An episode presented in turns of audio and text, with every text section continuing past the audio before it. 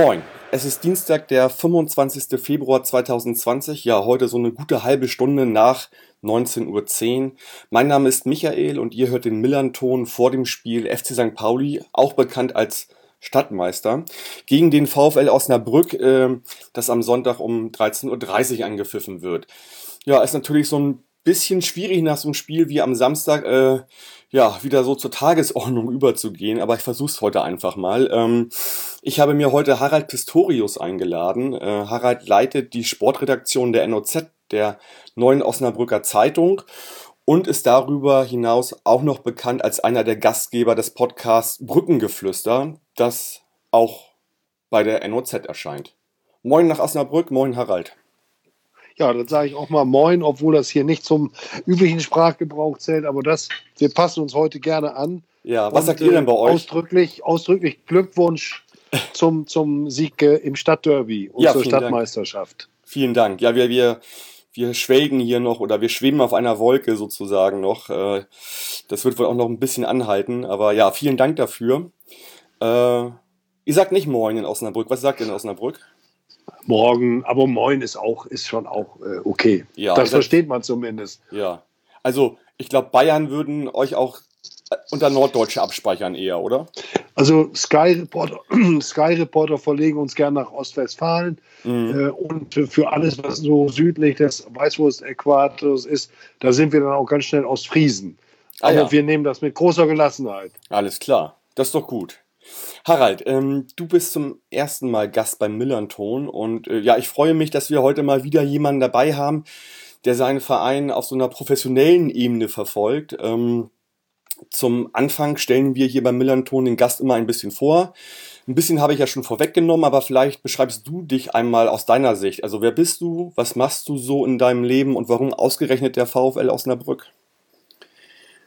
Ja, ich bin Osnabrücker, bin, bin vor gut 63 Jahren hier geboren, äh, habe nach dem Abitur ein, ein Lehramtsstudium absolviert und auch mit dem ersten Staatsexamen abgeschlossen und äh, bin dann aber durch eine Kette von Zufällen, aber auch natürlich vom eigenen Interesse her, zu einem Volontariat bei der NOZ gekommen und äh, bin seitdem tatsächlich hier bei dieser Zeitung äh, beschäftigt.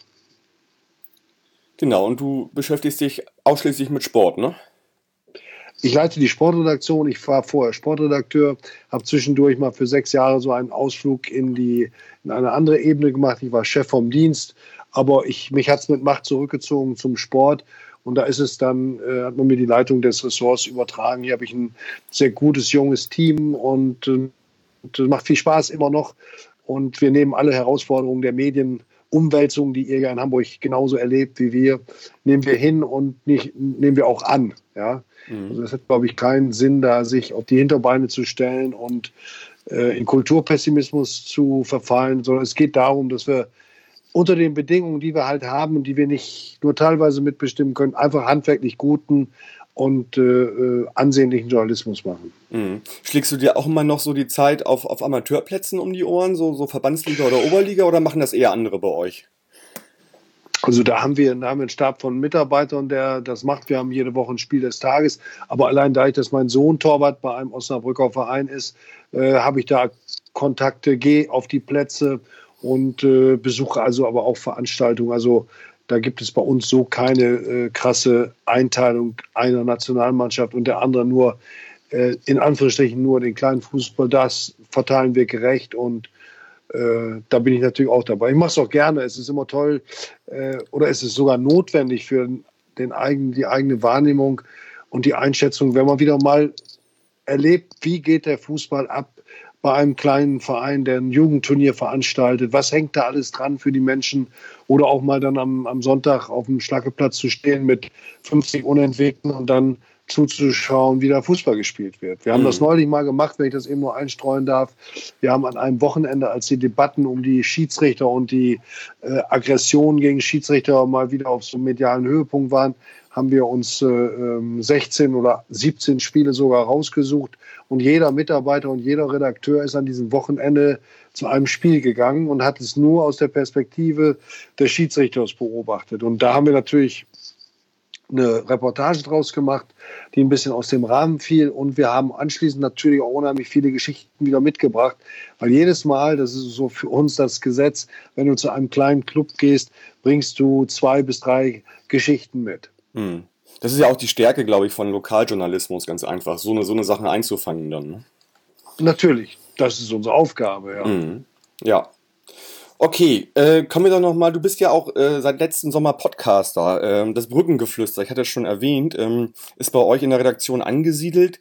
Ich habe mal äh, in die vorvorletzte Folge reingehört, da war auch ein Spieler bei euch dabei, der Maurice Trapp, glaube ich, Innenverteidiger genau. bei euch, war lange verletzt und auch ein Fan war dabei. Ähm, ihr habt mittlerweile irgendwie so bummelig 30 Folgen. Kannst du ein bisschen erzählen, wie das entstanden ist? Ja, entstanden ist es äh, so, weil jeder Podcast macht. Wir ah. haben dann im Sommer nach dem, nach dem Aufstieg ähm, uns kurz damit beschäftigt und haben dann relativ salopp aus so ein kleines Konzept erstellt. Wir waren der Meinung, es darf nicht nur ums Spiel gehen. Wir waren der Meinung, es muss ein Fan dabei sein. Ähm, und äh, ein prominenter Gast, der aber aus dem Umfeld des Vereins kommen sollte, ein Ex-Spieler, der Zeugwart. Wir haben also gar nicht so viele Spieler da gehabt. Heute war der Torwart da, Philipp Kühn. Also das ist so, dass die Grundbesetzung dazu zwei VfL-Reporter von insgesamt fünf, die sich mit dem Club beschäftigen im Alltag. Und dann schalten wir häufig noch einen Überraschungsgast dazu. Beispielsweise als der Torwarttrainer Rolf Meyer, der aus Twistring stammt, äh, bei uns im Studio war, haben wir seinen Jugendfreund Reinhold Beckmann also den Reinhold Beckmann angerufen. Und äh, da waren unsere Moderatoren dann zehn Minuten erstmal still und haben den beiden nur gelauscht. War sehr lustig. Mhm. Ja, also ähm, ja, wie gesagt, ich habe eine Folge gehört, fand das sehr interessant. Habt ihr jetzt aktuell noch eine Folge, äh, die auch St. Pauli-Bezug hat, oder?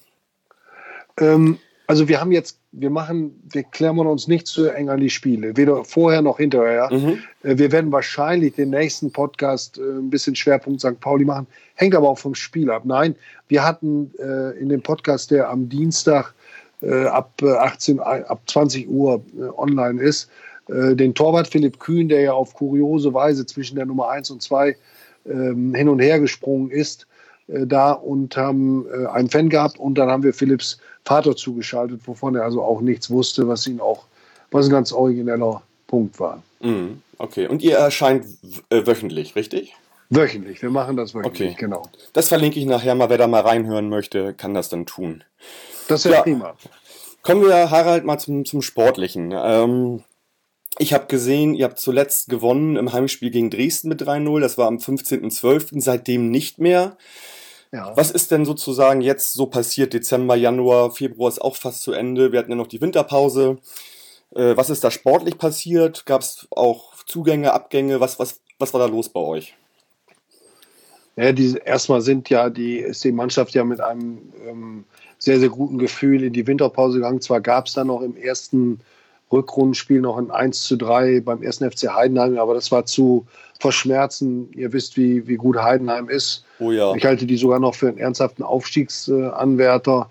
Ja, die, ähm, die, kratzen da jetzt am Relegationsplatz wieder, ja. weil, weil der andere Verein auf Platz 3 verloren hat am Wochenende, habe ich gehört. Ja, ich weiß gar nicht mehr, wer es jetzt war, aber äh, da, doch, doch, da, jetzt fällt es mir wieder ein, wer da verloren hat. Ähm, also die, die ähm, Heidenheimer, das war ver, äh, zu verkraften. Es gab dann eigentlich eine ganz ja, eine ganz ruhige Winterpause, eine gute Vorbereitung mit unter guten Bedingungen in Belek. Aber dann eben in dem Schlüsselspiel, so darf man ruhig sagen, erstes Heimspiel nach der Winterpause gegen Sandhausen eine 1 zu 3 Niederlage. Das war schon so ein kleiner, ja, Schock ist zu viel gesagt. Das war ein Dämpfer. Äh, viele hatten schon hochgerechnet, wenn Osnabrück das Spiel gewinnt, dann ist der Abstand so und so groß. Dann fehlen uns nur noch so und so viele Punkte zu Platz, äh, zu, zu der 40er-Grenze. Aber es gab äh, schnelles Tor, das dann hauchdünn nicht anerkannt wurde per Videobeweis. Äh, also die Führung äh, dann doch nicht realisiert. Dann gab es einen Elfmeter und ein Platzverweis für den eben von mir genannten Torwart, genannten Torwart Philipp Kühn. Und plötzlich ging dann dieses Spiel 1 zu 3 verloren. Und seitdem jagt der VfL diesen ersten Sieg hinterher. Er war nah dran in Darmstadt, in Karlsruhe und äh, in gewisser Weise auch zuletzt gegen Aue. Aber es hat ihm nicht gereicht, nur drei Punkte. Und plötzlich ist der Abstand zwischen dem VfL und dem Relegationsplatz nicht mehr zehn Punkte wie nach der äh, nach der Vorrunde, sondern nur noch fünf Punkte. Und mhm. jeder, der Fußball spielt oder sieht, weiß, dass ähm, Ergebnisse erzeugen Stimmung, erzeugen auch in der Mannschaft ein Klima. Und es kommt jetzt der Punkt, an dem die Mannschaft äh, möglicherweise trotz bisher recht ordentlicher Leistung oder teilweise auch guter Leistung vielleicht so in so einen negativen Flow gerät. Und dann spielst du plötzlich auch nicht mehr gut wir wollen mal hoffen, dass es am Sonntag gegen St. Pauli noch nicht greift. Mhm. Ja, also ihr habt immerhin die letzten beiden Auswärtsspiele unentschieden gespielt, was ja auch Richtig. trotzdem aufhorchen lässt. Und, ähm, Auf jeden Fall. Es ist, ist das Spiel des 12. gegen des 10. und für einen Aufsteiger seid ihr ja trotzdem, obwohl ihr jetzt äh, schon längere Zeit nicht mehr gewonnen habt, trotzdem ja sehr gut quasi in diese äh, Zweitligasaison gestartet und habt euch da ja auch ganz gut positioniert. Natürlich ist der Abstand jetzt eingeschmolzen, da hast du recht, aber äh, trotzdem kann man ja erstmal sagen, das ist bisher eine erfolgreiche Saison, würde ich sagen. Ne? Das ist richtig. Ähm, jetzt kommt wieder der Satz, den man eigentlich nicht sagen darf, aber der VfL weiß vielleicht besser als jeder andere, woher er kommt. Äh, die zweite Liga, äh, letzte Zweitligasaison lag acht Jahre zurück. Mhm. Also so lange wie noch nie zuvor in der Vereinsgeschichte. Man darf nicht vergessen, in der Dekade zwischen 2000 und 2010 ist der VfL viermal in die zweite Bundesliga aufgestiegen, aber auch viermal wieder abgestiegen. Ähm, da waren sie aber immer wieder nahe dran. Und zuletzt hatte man hier dieses bleischwere Gefühl, wir kommen hier nicht mehr raus. Wir selbst haben das äh, in einem großen Artikel in einer Saisonbilanz überschrieben mit der Schlagzeile, schlagt euch die zweite Liga aus dem Kopf, weil wir eben der Meinung waren, der VfL hat sich äh, so entwickelt, so auf das Niveau der dritten Liga eingelassen, auch infrastrukturell, dass es wahrscheinlich nur noch durch einen großen Zufall, wenn überhaupt, einen Weg zurück gibt. Mhm. Und dann kam eben diese Sensationsaufstiegssaison, mit der wirklich keiner gerechnet hatte, außer Daniel Thun und die Spieler selbst, die sich ja auf dieses Ziel im Sommer 2018 eingeschworen hatten, als einzige. Mhm. Kein anderer Drittligatrainer hat, hat den VfL auf der Rechnung gehabt. Und dann stellen die sich an so einem Teambuilding-Tag an ein Lagerfeuer und einer sagt, äh, ich will mit dieser Mannschaft aufsteigen. Ja? Mhm. Äh, das, äh, die haben weit mehr gemacht als das. Die haben hart gearbeitet, moderne Methoden benutzt und alles dafür getan. Aber dass es so weit kam, hatte eben auch mit einem gewissen Spirit zu tun. Mhm. Genau, Daniel Thune hatte ja Joe Enox abgelöst, der Richtig. bei euch eine lange Historie hat, bei uns aber auch gespielt hat früher. Äh, ältere Menschen mögen, mögen, sich daran erinnern. Und äh, ja, Daniel Thune hat auch, auch eine lange Osnabrück äh, äh, ja. Vergangenheit, ist auch in der Nähe aufgewachsen und hat in vielen ja. anderen Vereinen in Osnabrück gespielt, in der Jugend schon und hat dann auch U-Mannschaften betreut und das gipfelte jetzt dann, dass er von der U19 dann äh, 2017 ja. in den Profibereich gegangen ist. Und ich finde auch natürlich so ein Daniel Thune, der atmet und der lebt den VfL Osnabrück, das passt natürlich auch sehr gut. Klar. Und für den kann ja. man sich auch, finde ich, sehr, sehr freuen, dass er da mit der Mannschaft aufgestiegen ist. Das habe ich jedenfalls so gefühlt im Sommer, als ihr da aufgestiegen seid. Ja. Ja, auf jeden Fall. Ich habe ihn, ich kenne ihn noch aus seiner Zeit als Spieler. Ähm, er war, hat auf allen seinen Wegen ein bisschen Anlauf gebraucht als Spieler, als Trainer und auch im Beruf und äh, hat sich äh, als klassischer Autodidakt erwiesen, als ungemein lernbegierig und äh, was er aus, seinen, aus seiner Position jeweils gemacht hat, das war schon außergewöhnlich und das setzt sich fort. Vielleicht noch mal ganz kurz, weil du Joe erwähnt hast, ich meine, Platz für eine kleine Anekdote habt ihr ja manchmal auch. Kennst du die Geschichte, wie, wie Joe Enox zum VfL letztlich gekommen ist? Nee. Wüsste ich jetzt er nicht spielte, 19, nee. er spielte 1996 für die zweite Mannschaft des FC St. Pauli in der Regionalliga Nord, damals die dritthöchste Liga. Mhm. Äh, kam zum VfL Osnabrück im Frühjahr. Ähm, es war äh, ein Flutlichtspiel und Gerd Volker Schock, damals Trainer, Manager des VfL, eine, hier auch eine Legende als Spieler und Trainer, der hatte sich äh, die Verpflichtung von Joe vorgenommen, hatte auch schon gewisse Dinge mit ihm vorbesprochen. Da hat Joe hier einen, einen seiner typischen Spiele hingelegt für St. Pauli ohne Rücksicht auf sich. äh, hart im Zweikampf, äh, unermüdlich im Einsatz, hat er hier in einem tristen 0 zu 0 gezeigt, was er drauf hat. Und Schock, der hatte wohl auch geahnt, dass andere Clubs sich für den interessieren. Und auch der FC St. Pauli ja immer noch schwankte. Sollen wir den jetzt zu den Profis oder nicht? Kurz und gut. Er hat dann sicherheitshalber, so wie der Schocks Art war, den Vertrag gleich mit in den Kabinengang genommen. Und im St. Pauli-Trikot hat dann Joe Ennox im Gang, im alten Kabinentrakt an der Bremer Brücke den äh, Vertrag unterschrieben beim VfL. Und das hat natürlich einige St. Pauli-Funktionäre auch so ein bisschen auf die Palme gebracht. Da gab es ein paar unfreundliche Worte und dann war es erledigt. Der Joe ist, hat ja immer mit mhm. Hochachtung von eurem Club gesprochen. Aber das war so der Beginn und diesen Spirits von St. Pauli hat er auch hier, hier mitgebracht. Mhm.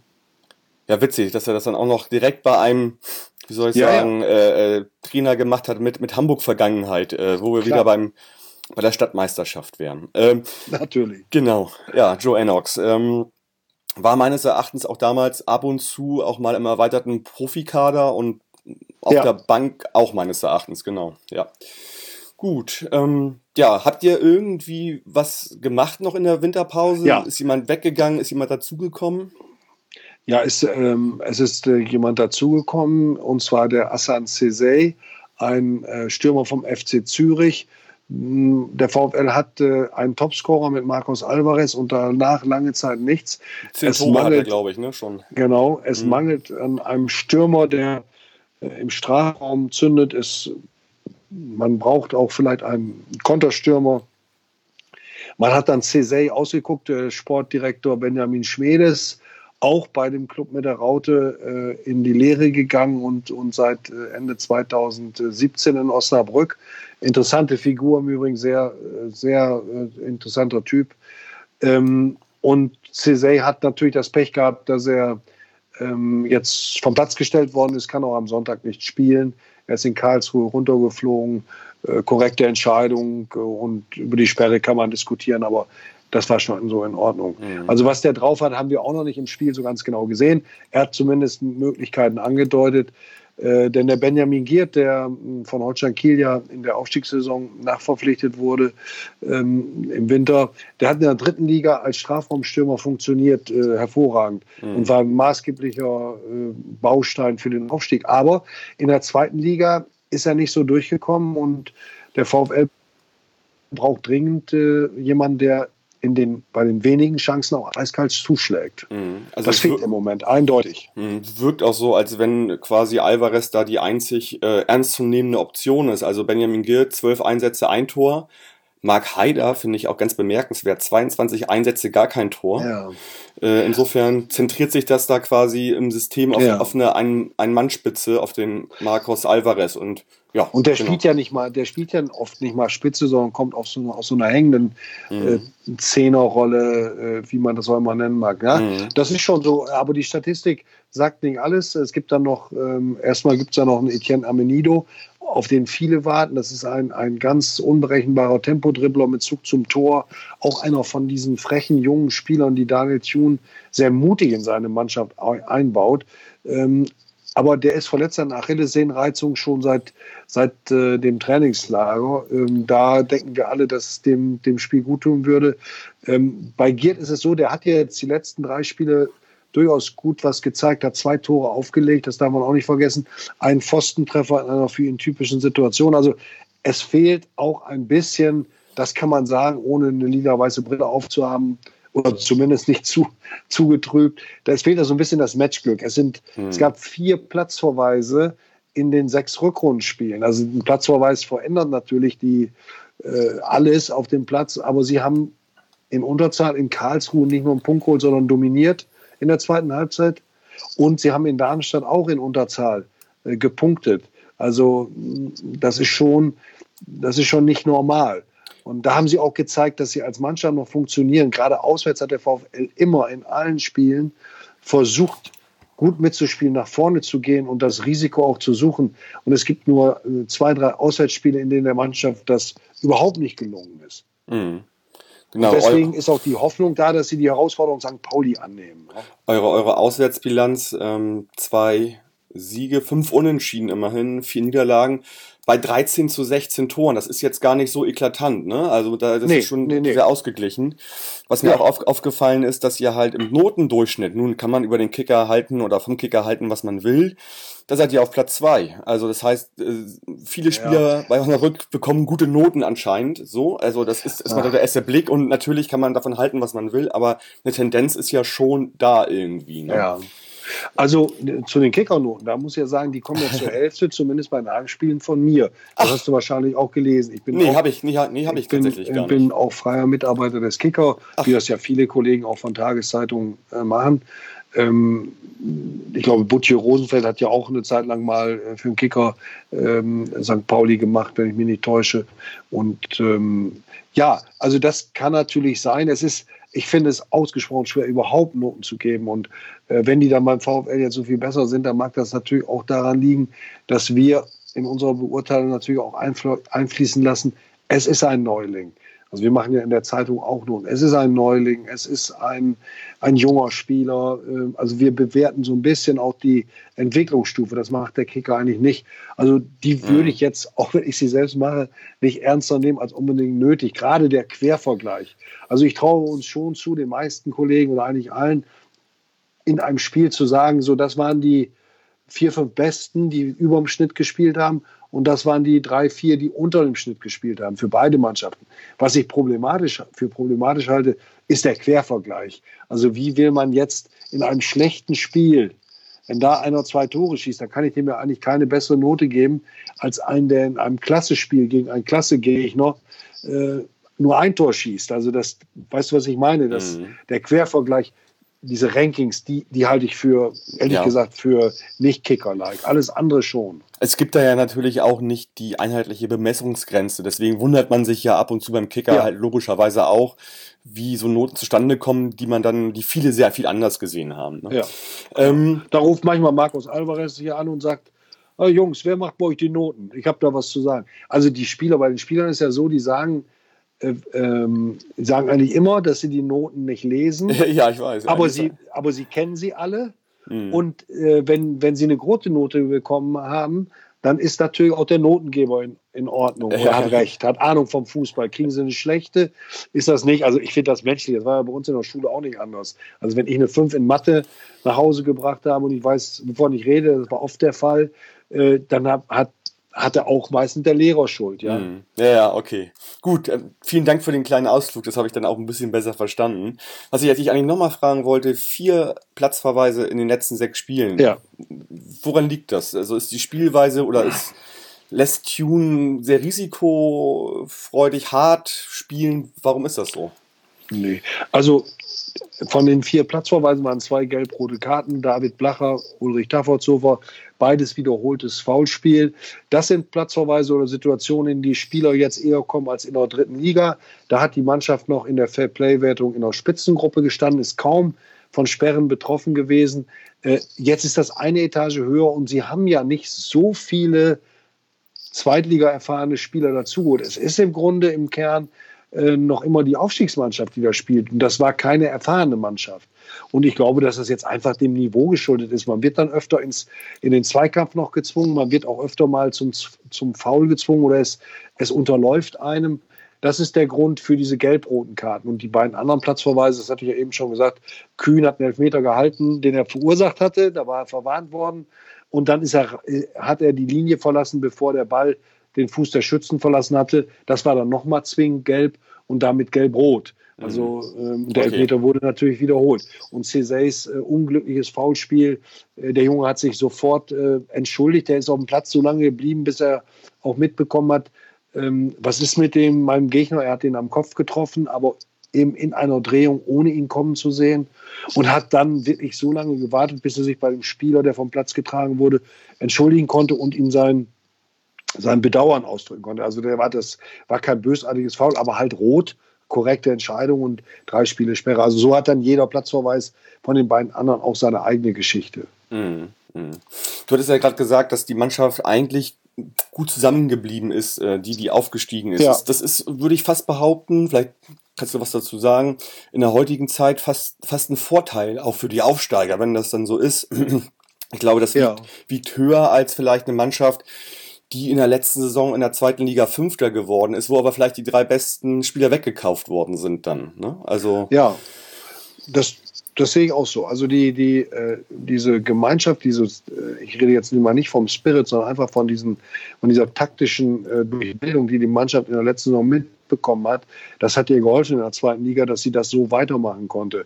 Äh, der Daniel Thun und sein Assistent, noch ein Hamburger beim VfL, Merlin Polzin, der war Jugend- und Co-Trainer bei dem Club mit dem größeren Stadion. Ah, okay. Und ähm, den kenne ich gar nicht. Ja, Okay. den kennt keiner, aber ein, ein ich hab, hatte das, das Vergnügen, muss man wirklich sagen, mich mit ihm zu unterhalten. Er hat auch eine sehr offene Art, äh, über die ähm, Trainingseinheiten zu sprechen, über die Schulung der Spieler. Also das ist, das ist taktisches Denken auf hohem Niveau, aber dennoch verständlich. Die beiden wissen immer, so, so ähm, tiefgehend sie über Fußball denken und reden können. Wichtig ist letztlich diese Vermittlungskompetenz, was kommt bei den Spielern an? Und da ist der Polzin wirklich eine, äh, ein ganz äh, großes Trainertalent. Ist 28 im Übrigen. Also Mhm. und ähm, ähm, die beiden, die sind auch in der Lage, die bleiben immer nach der Halbzeit, die noch einen Moment draußen sitzen und überlegen, was stellen wir jetzt um, was sagen wir den Jungs. Also das sind sehr dezidierte, sehr konkrete Ansprachen. Und äh, das hat natürlich deshalb weiter funktionieren können, weil aus dieser Gemeinschaft, aus diesem Team niemand rausgekauft worden ist. Mhm. Jetzt geht das ja los. Jetzt äh, im Sommer geht Alvarez äh, nach Polen zu Krakowia. Ach, das ist Das schon steht durch. schon das, fest. das ist schon klar. Ja, das okay. ist durch. Ja. Mhm. Und ähm, äh, Felix Agu, ein, ein in der, im Nachwuchsleistungszentrum des VfL ausgebildetes Verteidigertalent, hat ja bei dem anderen Verein, den der andere Verein, den wir heute nicht nennen, vielleicht ja in der Relegation tritt, also an, dem, Mhm. an der Weser, wird er seine, seine Zelte aufschlagen. Der, hat- der hat aber nichts zu tun, nichts zu tun mit Festus Agu, ne? Nein, nein. Nee, nee, okay. Felix Agu ist Osnabrücker Mhm. und Okay. ähm, das ist, das wüsste ich nicht. Ja, wär- okay, okay. Irgendwie sind alle Menschen ja Brüder, aber so weit würde ich jetzt nicht gehen. Ja, hätte ja sein können. Gut. Was, was meinst du denn, auf welche Spielweise müssen, mu- muss ich sagen, Pauli, können sich die Zuschauerinnen am Sonntag einstellen? Wie werdet ihr auftreten? Äh, in, der, in der Ferne oder äh, auswärts gegen St. Pauli? Ja.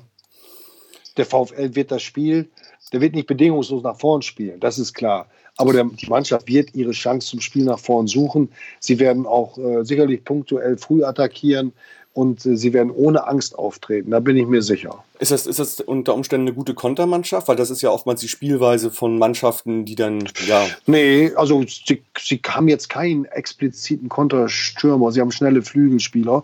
Sie können kontern, sie können umschalten, aber sie sind auch sehr variabel. Sie können auch ein Spiel dominieren, wie ich es eben sagte, in Karlsruhe mit 10 gegen 11 ähm, haben sie das Spiel äh, bestimmt und den Gegner nicht Mhm. nur vom eigenen Tor ferngehalten, sondern auch so unter Druck gesetzt, dass der späte Ausgleich hoch verdient war. Mhm. Ja, ich glaube auch, was uns ein bisschen aufhorchen lassen sollte, ist, ihr habt am 7. Dezember auswärts in Kiel gewonnen, die Ja. ja auch spielerisch sehr stark sind, auf ein- ja, äh, eine gute Mannschaft sind, habt ihr 4-2 gewonnen. Ne? Also, Ja, richtig. genau. Das, das ist, auch da gab es einen Rückstand, den man wettgemacht hat. Ähm, das ist eine Mannschaft, die man nie abschreiben sollte. In der letzten Saison, ich habe jetzt die Statistik nicht im Kopf, in der dritten, in der Aufstiegssaison haben sie einen Rekord aufgestellt äh, für Wendesiege oder Punktgewinne nach Rückständen. Mhm. Ja. Ich glaube, in, in, in 14 Spielen haben sie gepunktet nach Rückständen. Ja. Oha, okay. Ja, gut. Ja. Sollte man im Hinterkopf behalten. Auf jeden Ja. Fall. Mm, Harald, ich habe also als letztes großes Thema heute für die Sendung ähm, das Thema Stadion, Umbau, Neubau. Da gibt es so ein bisschen so ein paar Diskussionssachen bei euch in Osnabrück. Ja. Kannst du da mal sagen, wie das bei euch aussieht? Also jeder, weiß ich nicht, ich war früher auch öfter mal da an der Bremer Brücke, ich kenne das Stadion, war übrigens Mhm. immer, oder ich weiß nicht, wie es heute ist, aber immer sehr unangenehmer äh, Block für Auswärtsfans, alles sehr klein und gedrängt und so weiter. Ähm, Ja. ja, aber ich, ich glaube, ihr ist halt wollt da, ein kleines Stadion. Ne? ja, genau. Also ja, auch ein schönes Stadion, wenn man das so nach alten, äh, Ja. wie soll ich sagen, romantischen, fußballromantischen Aspekten sieht.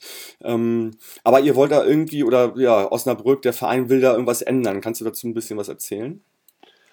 Ja, sicher. Also das, äh, man kann sagen, die Bremer Brücke hat diese Art von Charme, den, den früher das, alt, das alte Millontor hatte.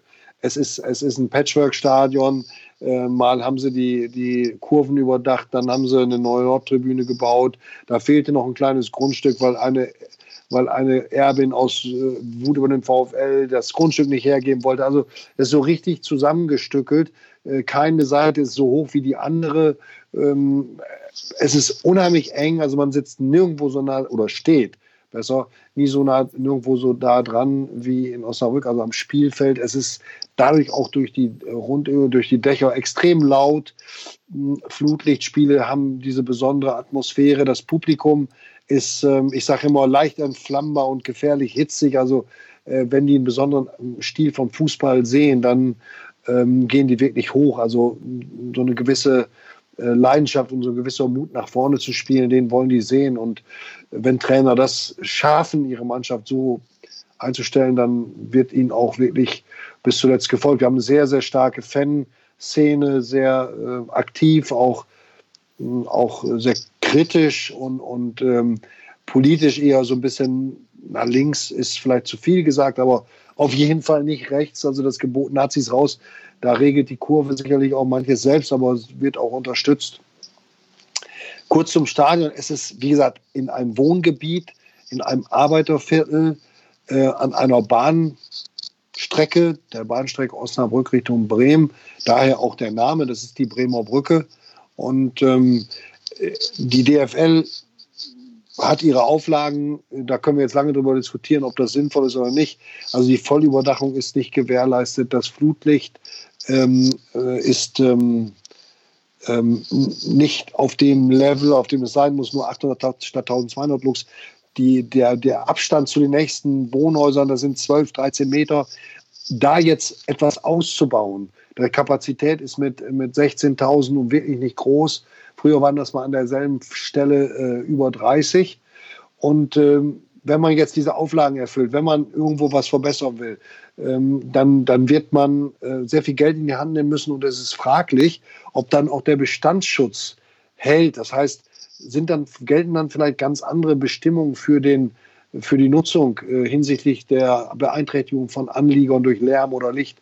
Also das ist im Moment eine Diskussion und äh, es gibt sicherlich auch die Überlegung, ein neues Stadion zu bauen und das könnte tatsächlich, könnte bei allen Vorbehalten gar nicht mal so weit entfernt, einmal nur über die Bremer Brücke gehüpft, ähm, könnte dort ein Stadion entstehen. Dort baut der Verein auch, hm, ich hoffe, dass es im, im, im Sommer losgeht, ein Trainingszentrum für die Profis, denn auch infrastrukturell hat der Verein enormen Nachholbedarf.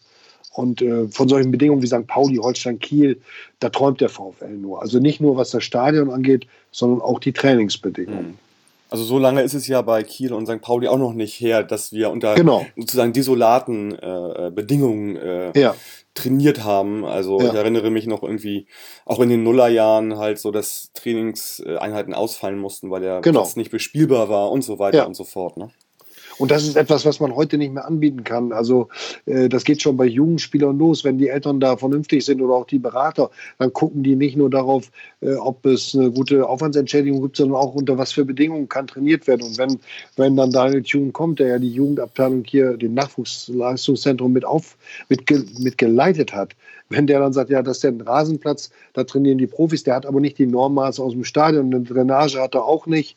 Und da ist der Kunstrasen, den teilen wir uns mit, der, mit den A-Jugend, mit den U19, dann ist es natürlich schwer, jemanden damit zu überzeugen. Mhm. Da muss man ein anderes bieten. Und vielleicht nochmal ganz kurz zum Stadion auch die Frage an dich.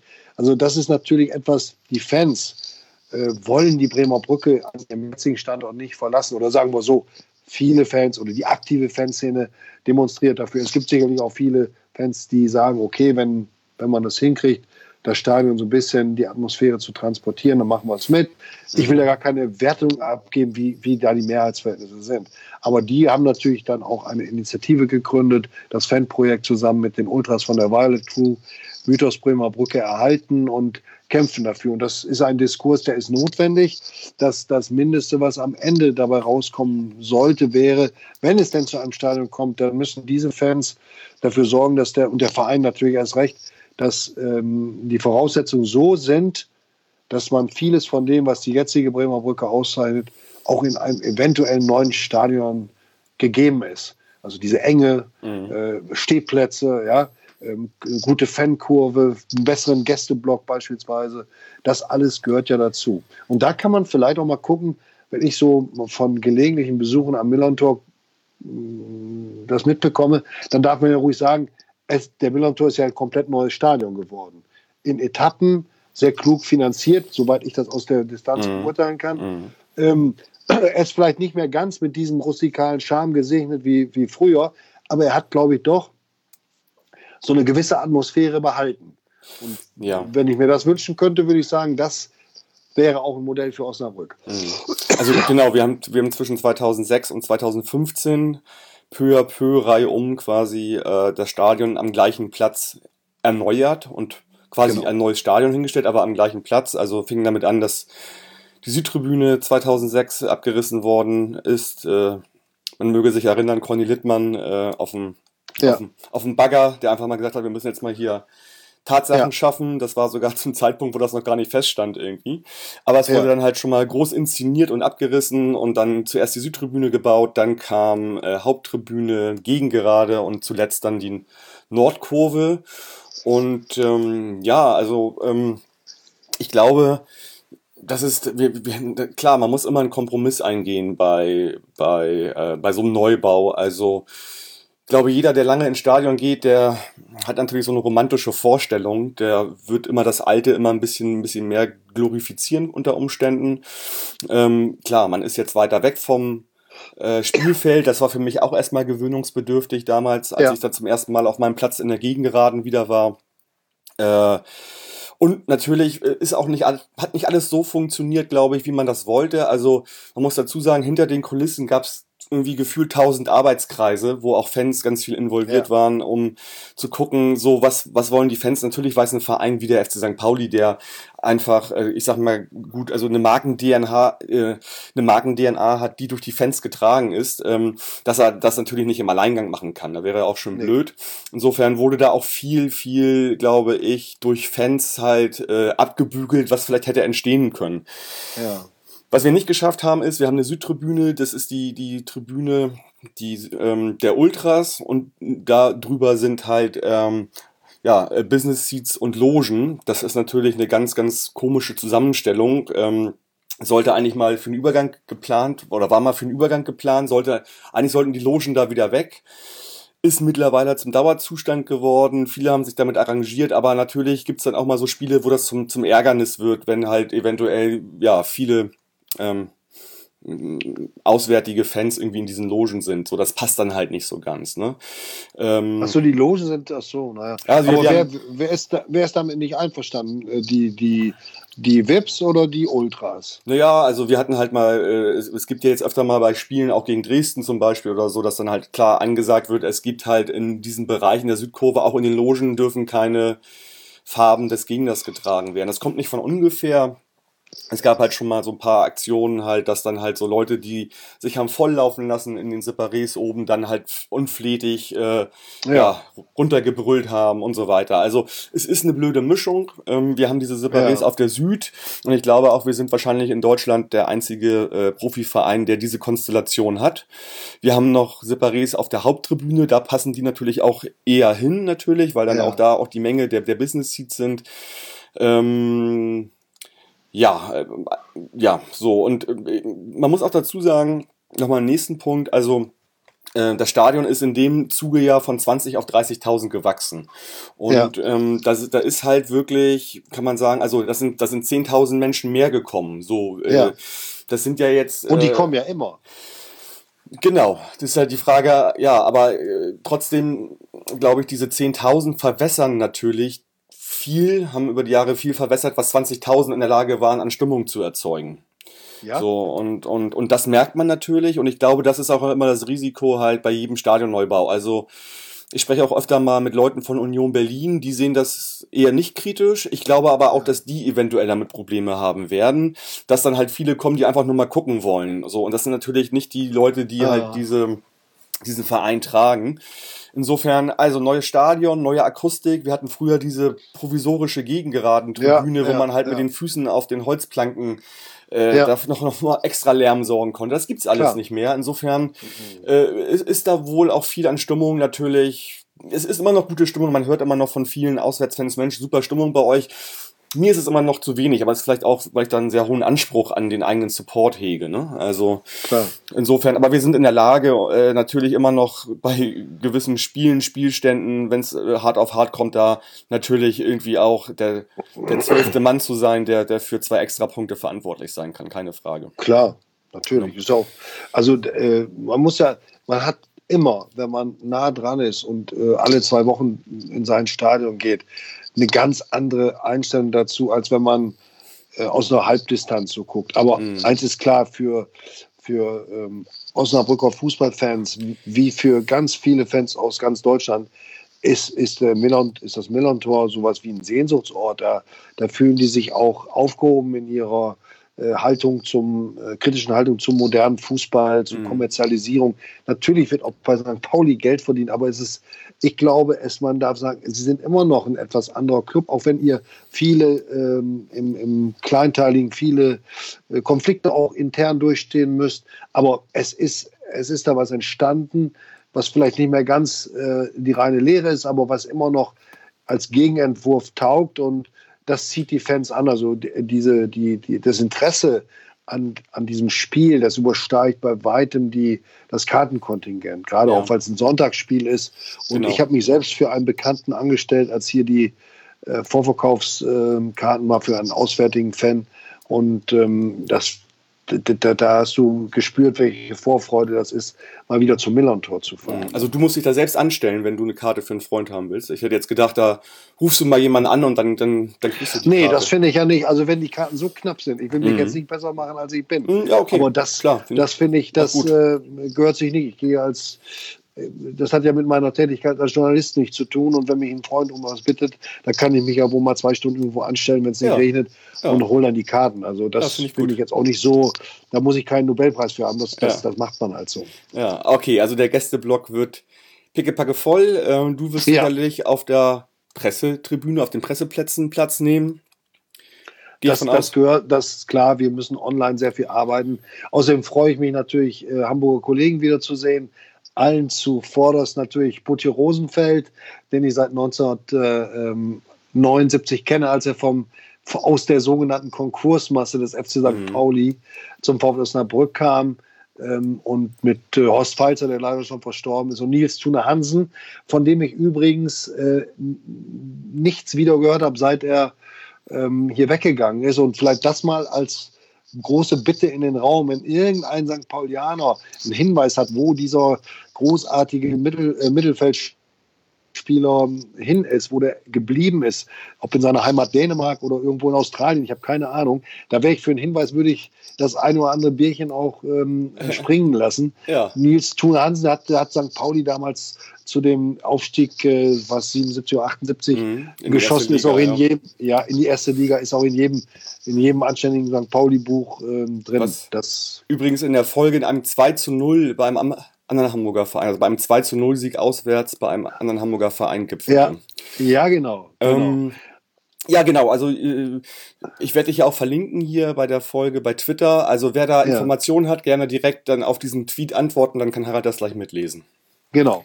Und vielleicht als letztes noch, ähm, wir haben am Samstag eine, eine Reportage drin, eine Bildreportage. Ich habe aus dem Archivschatz des legendären Hamburger Fotografen Otto Metelmann über seinen Sohn Thomas Metelmann eine ganze Serie von Bildern bekommen von einem wirklich denkwürdigen Aufeinandertreffen FC St. Pauli gegen VfL Osnabrück am 2. März 1969.